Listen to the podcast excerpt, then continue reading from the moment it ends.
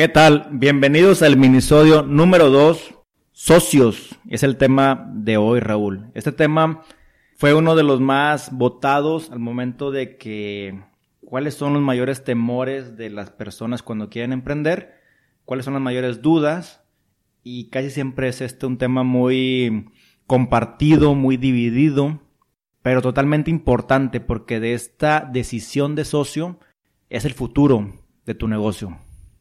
¿Qué tal? Estamos aquí en un minisodio más y bueno, como Eliud ya hizo la introducción, vamos a hablar sobre los socios. También vamos a platicar de qué, es, qué es un socio para empezar, hablando de qué es un socio, los tipos de socios, pros y contras de tener una sociedad o eh, un grupo de amigos que te apoye tu proyecto. Y por último vamos a dar unas recomendaciones de título personal de cómo nos ha ido en este caso para que ustedes también, en dado caso que estén en situaciones similares, puedan salir adelante con su proyecto y pues con, también con su socio. Entonces, ayuda arrancándonos, pues bueno, ¿qué es un socio? Definitivamente, un socio. Durante la charla vamos a ir viendo, digo, no te puedo decir una sola palabra que es un socio tal cual por lo complicado que es, más sin embargo, es alguien que te acompaña en una aventura, es alguien que comparte contigo toda la visión, es alguien que, que trae mm, ganas de hacer algo. Más sin embargo, un socio en ocasiones se pierde a la mitad del camino porque no, no se va permeando, no podemos tener ese alcance de que, ok, yo quiero llegar al punto B. Pues sí, pero del punto A al punto B hay muchas cosas en medio que a veces puede causar fricción o puede eh, no ser lo que esperábamos, pero bueno, vamos a dejarlo ahorita como que es parte de alguien que te acompaña en una aventura, ¿no? Ok, sí, creo que ese puede ser el punto de partida, que es una persona que va a acompañarte en tu proyecto y pues que va a aportar de alguna manera en, a favor de tu proyecto. Podemos, podemos dejarlo así por ahora y al final vemos en dónde caímos con el término. Va a aportar, como tú lo dijiste, va a aportar. Es una palabra muy importante, es una palabra clave, es alguien que te va a aportar. ¿Por qué? Porque mira, cuando uno elige un socio, eh, empezamos con el error de creer que por haberle dicho a alguien tu idea, por haberle externado en una cena, por haber ido a un bar con unas cheves y decirle, oye, tengo esta idea, y, porque la otra persona te haya dado retroalimentación de que, oye, me interesa, puedes hacer esto, puedes hacer esto, y tú dices, ah, no había pensado en eso. Y, y este cuate te dice, oye, yo jalo contigo, considérame, avísame, vamos a darle. Entonces, ya te vas tú con la idea de que alguien te dio una retro, que alguien te complementó un proyecto y crees que por eso debes ya de invitarlo a ser tu socio. Y por el compromiso social de no perder una amistad o que te vean como que eres alguien serio, lo invitas. Y creo yo que ese es un punto de partida muy interesante y es un error. Es un error per se invitar a un socio por eso, porque hasta ahí no te está aportando algo tangible todavía. Ok, creo que aquí podríamos mencionar que existe un socio que es un socio capitalista, le podemos llamar, que es, puede ser esa persona que solamente aporta capital, como, como los comentamos, al proyecto, pero no necesariamente es la persona que puede llevar a cabo tomar toma de decisiones o que puede impactar directamente en la en cómo se va a ejecutar el proyecto. Sí. Entonces creo que podemos hacer esa diferenciación en este caso. Y eso es indispensable, hacer la diferenciación, porque, por ejemplo, ok, la persona trae ganas, trae muchas ganas de trabajar, pero no es capaz de tomar decisiones y a lo mejor no tiene experiencia, pero tú lo invitas porque trae ganas. A ver, no. Esa persona que trae ganas de trabajar contigo, pero no sabe ni cómo le va a hacer, ni tiene decisión, ni, ni a lo mejor es muy vulnerable o es muy versátil. Esa persona es un trabajador. Tú lo invitas como trabajador a que te apoye en tu proyecto con intercambio de sueldo o con intercambio de ventas o con porcentajes. O sea, eso no es socio. Se puede todavía, trata de hacer a un lado el compromiso de, tener que hacer un socio, socio, socio, ¿no? Ahora, hay gente, me ha tocado a mí, la verdad, que llega alguien y dice, Elliot, traigo lana. ¿Qué onda? ¿Qué hacemos? Y les he dicho, no, nada, no hacemos nada. O sea, yo contigo no hago nada no se lo dices tal cual, pero tú tienes que saber que la persona que te lo está diciendo quién es. O sea, no por traer lana es un socio. Como tú lo dijiste, es un capitalista o es un inversionista. No tiene voz ni tiene voto. Trae lana. Bueno, dame la lana, yo te la trabajo y te me comprometo a darte esto utilidad fija o utilidad variable siempre y cuando pases. Pero no es socio. Es diferente. Y hay gente, cuando ya es un socio, es alguien que te fortalece, es alguien que te complementa, es alguien que eh, tiene habilidades que tú no tienes, que cubre una debilidad tuya con sus virtudes. Alguien que tú sabes que si se necesita abrir un domingo, va contigo a abrir un domingo. Si tú no puedes ir, él va a ir. Si tú no conoces un mercado, él sí lo conoce.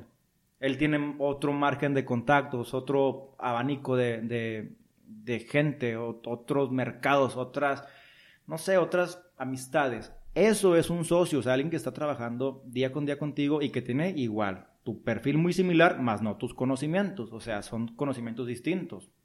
No sé cómo lo veas tú, o sea, que sean polos opuestos tal vez en conocimiento.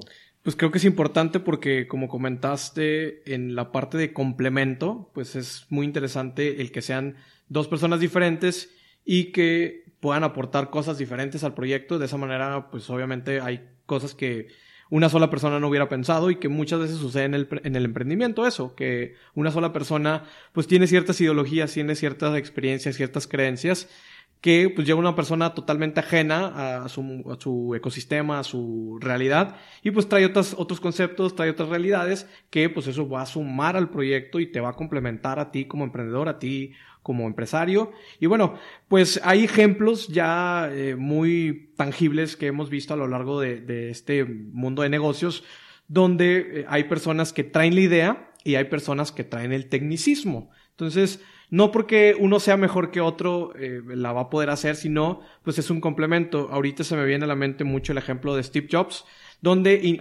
cómo inicia Mac, bueno, él se acerca con esta persona, Steve Wozniak, que esta persona pues es muy hábil en todo el tema de sistemas y, muy técnico, pero pues no tenía muchas habilidades de negocio y creativas que Steve Jobs eh, sí tenía. De hecho, pues aquí quiero recomendar el libro de la biografía de Steve Jobs. También hay película que, que sale, eh, no recuerdo el actor, pero hay, hay, esta película que sale y pues que te explica de la vida de Steve Jobs, cómo él inicia y cae mucho en esta parte de socios. Incluso parte de su vida lo eliminan de, de la sociedad de la empresa porque ya estaba afectando para los socios inversionistas y capitalistas. Claro, bueno, y esa parte de la vida donde él lo eliminan, si bien entiendo yo, eh, hay un libro paralelo que estoy leyendo precisamente que se llama Creatividad SA. Este libro te habla de los cuates que están desarrollando Pixar y de cómo entra Steve Jobs a Pixar porque lo habían corrido de su empresa. Y te cuentan también el tema de que Steve Jobs era un tipo bien duro, bien así, o sea, con un carácter totalmente intolerante. Y Steve Jobs, ellos decían, o sea, lo necesitamos porque trae lana. Necesitamos millones de dólares, tiene que estar en el equipo. Entonces, ellos no querían como que hacerlo socio. De hecho, se hicieron socio hasta la segunda sesión, pero porque Steve Jobs ya dobló un poquito las manos. Y pues bueno, o sea, es, es parte de lo mismo me gusta porque este libro es paralelo al que tú traes, el de creatividad. Y es también lo mismo, el mismo tema de que, oye, no lo aguanto, pero trae lana. ¿Cómo le hago para hacer un match? Y finalmente hicieron un match y Pixar es lo que es hoy en día, o sea, un aliado total de, de Walt Disney. Y, y, es parte de eso. Creo que el Steve Jobs es una historia muy interesante y un socio muy complicado que de ahí también podemos aprender bastante. Ok, y ahora bueno, con más recomendaciones que podamos hacer para todos lo que, los que nos escuchen y todos los emprendedores, ¿con qué, con qué, qué puedes recomendarles a la hora de buscar un socio? Y pues también qué cosas hay que definir a la hora de también invitar a alguien a tu proyecto. Dos puntos importantísimos. Digo, además de lo que ya hemos comentado, obviamente, en lo personal, yo me fijo mucho en el perfil de la persona. ¿Qué busco de un socio? ¿Y qué tendría que ver la gente que nos escucha también? Es la capacidad de independencia de esta persona, la capacidad para tomar decisiones de forma autónoma, de forma consciente y sin dejarse influenciar. Oye, un socio, es más, viéndolo coloquialmente, ¿a cuántos amigos tienes que después de que anduvieron con su novia o que se casaron, ya no fueron el mismo? Tú estás ahorita pensando y sabes, eh, conoces a alguien que lo ha hecho. Y tú dices, oye, no puede ser, o sea, si éramos super compas y si yo, y si yo iba, él jalaba y, y demás, pero ya no. O sea, ¿por qué? Porque su prioridad cambió. Y no es bueno ni es malo. La él ya no es él, o él ya no es lo que pensabas que iba a ser, o él se eh, encobijó en una relación, en una persona, en algo se, se está cubriendo. Entonces yo veo mucho eso. Si un socio vive en casa de sus papás, si un socio eh, no tiene toma de decisiones, si un socio le da miedo a hacer ciertas cosas, si un socio depende mucho de lo que la pareja le esté diciendo, para mí es un punto clave y un foco rojo desde un inicio el que tú te tengas que dar cuenta de eso. Eh, no estoy en contra de las relaciones, claro que no, pero estoy en contra de la gente que no puede tomar decisiones de manera propia. Entonces, el día que tú tengas que viajar o que ir a hacer una cita o que abrir un domingo, como te comentaba, o que delegar, que compartir situaciones, no vas a contar con él. Y se va a hacer muy tortuoso el proyecto porque ah, tú tenías la esperanza de trabajar de la mano con alguien y lo vas perdiendo en el camino. Y él sí va a disfrutar de los beneficios cuando el de la friega eres tú. Entonces ahí es cuando se vuelve complicado un proyecto y de manera involuntaria, creo yo, lo empiezas a descuidar. Adrede, nada más por darle la madre al socio de que el vato no hace nada y lo empiezan a descuidar. Tú de manera voluntaria lo empiezas a descuidar. Entonces un punto muy, creo yo que no está en los libros tal cual, pero que en la práctica así es. Fíjate quién es la persona, fíjate en qué piensa, en qué cree, qué hace de sus hábitos, qué tanta fuerza tiene de, tomar decisiones y qué tan influenciado está por su sociedad o por su núcleo familiar. Creo que es un punto bien importante y sobre todo también lo que decías tú del tema de definir actividades. Ok, sí quiero complementar porque también es importante a la hora de tener un socio y que compartas tu visión, que también el socio comparta tu misma visión hacia dónde quieren ir. Porque eh, todos somos individualistas en este mundo y todos, muchos vemos por nuestros intereses, pero a la hora de hacer una sociedad, pues obviamente tienen que tener un punto eh, fijo y que los dos estén de acuerdo con ese objetivo y esa visión hacia dónde se está moviendo el proyecto. Es importante definir, creo que también los tax, tasks to do, que son las tareas que cada uno de los socios tiene que hacer y cada una de las personas tiene que, que, realizar. Acuérdate de la charla con Carlos Zapata, ¿verdad? O sea, el tema de los socios en el capítulo 1 también, cómo desde ahí se rompió la relación, la relación más corta que él mencionaba en una sociedad. Y como última recomendación también es pues todo tenerlo de una manera asentado por escrito, de, ser posible, y bien definido desde la primera vez que te reúnes con la persona. Posteriormente pueden cambiar los términos y puede modificarse la relación, pero sí es importante definir desde un inicio cómo se va a trabajar y también lo que mismo que comentaba Carlos Zapata, en dado caso de terminar la relación, por alguna razón no funcionó el proyecto, no funcionó la sociedad, cómo se van a repartir, pues ahora sí todo lo que quede de acuerdo al proyecto. Entonces creo que esos son tres puntos importantes a considerar adicionales a los que comentaste. Y pues bueno, algo adicional. En esta parte del hacer por escrito, me recordaste cuando tuve un gimnasio de CrossFit en el 2013. Éramos tres socios, de los cuales aprendí bastante y aprendí mucho el proyecto. Pero estábamos Mm, cegados en el aspecto de establecer actividades. Simplemente es, tú eres el operativo, él es el inversionista y yo estoy en la administración. Y esas eran las tres tasks to do que teníamos que hacer. Empezaron a haber broncas o falta de comunicación en muchas cosas y citamos a alguien experto. Yo recomendaría que citen a una persona experta eh, en el aspecto de que cuando te sientas te dicen, oye, ¿y si pasa esto? Quién lo tiene que hacer. O sea, temas tan sencillos en el aspecto de, oye, ¿quién va a barrer? Imagínate, ni siquiera había, nos peleamos por quién no había barrido y quién no había barrido, simplemente. Todo eso está por escrito, por escrito, por escrito. No quiere decir que así tenga que ser, pero son cosas que tú no te imaginas. Y yo te digo cosas sencillas como barrer, desmayarte. Pero ahora sí entra el tecnicismo. Oye, ¿quién pone el programa de entrenamiento? ¿Quién elige el mobiliario? ¿Quién elige esto? ¿Quién elige esto? ¿Quién va a hacer esto? Y si pasa esto.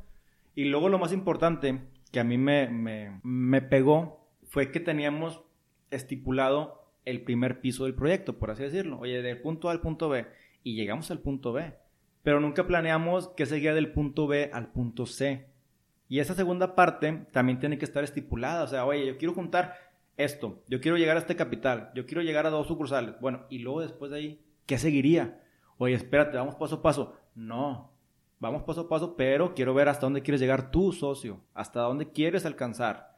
Y esto mm, puede ir notariado o no, pero sí al menos una cita con alguien que se dedique a esto para darle forma y formalidad. Es un compromiso que todos ahí platican, ahí sueltas todo, sale todo y, lo firma. Es algo moral por escrito. Sí, pues es un pacto pues, de caballeros, pacto de, mano y que al final de cuentas pues es también válido en, dentro de tu sociedad y de tu formalidad. O sea, no necesitas a lo mejor ser formal por medio de, de notario, como lo hayas comentado, si esa es la vía y si creen que de acuerdo al socio que tienen, esa va a ser la manera que puedan trabajar, pues adelante, digo, es muy recomendable, pero si si hay confianza, si hay un nivel de amistad con el socio que vayas a integrar, pues creo que basta con un pacto eh, entre los dos, con una persona que esté presente y pues bueno. Y no lo, debe tomar a, no lo debe tomar a mal. No, no, no. O sea, ¿estás de acuerdo? Porque somos compas y porque es, porque es lo más sano para ti, para mí y para el proyecto y para la gente que se va a beneficiar de esto, ¿verdad?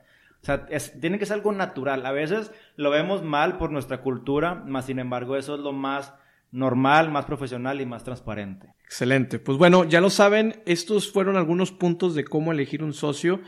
Si quedan dudas, por favor contáctenos ahí a las, a las redes sociales arroba negocios y cheves y también en las redes sociales de arroba titanes podcast. Queremos recordarles que eh, para la gente de Monterrey, queremos recordarles que para la gente de Monterrey tenemos el, el evento de la doceava edición del Festival de Negocios en Paseo La Fe, en Meet, y pueden encontrar ahí en redes sociales, en Facebook, toda la información acerca del evento. Va a estar muy interesante y muy padre para toda la comunidad emprendedora.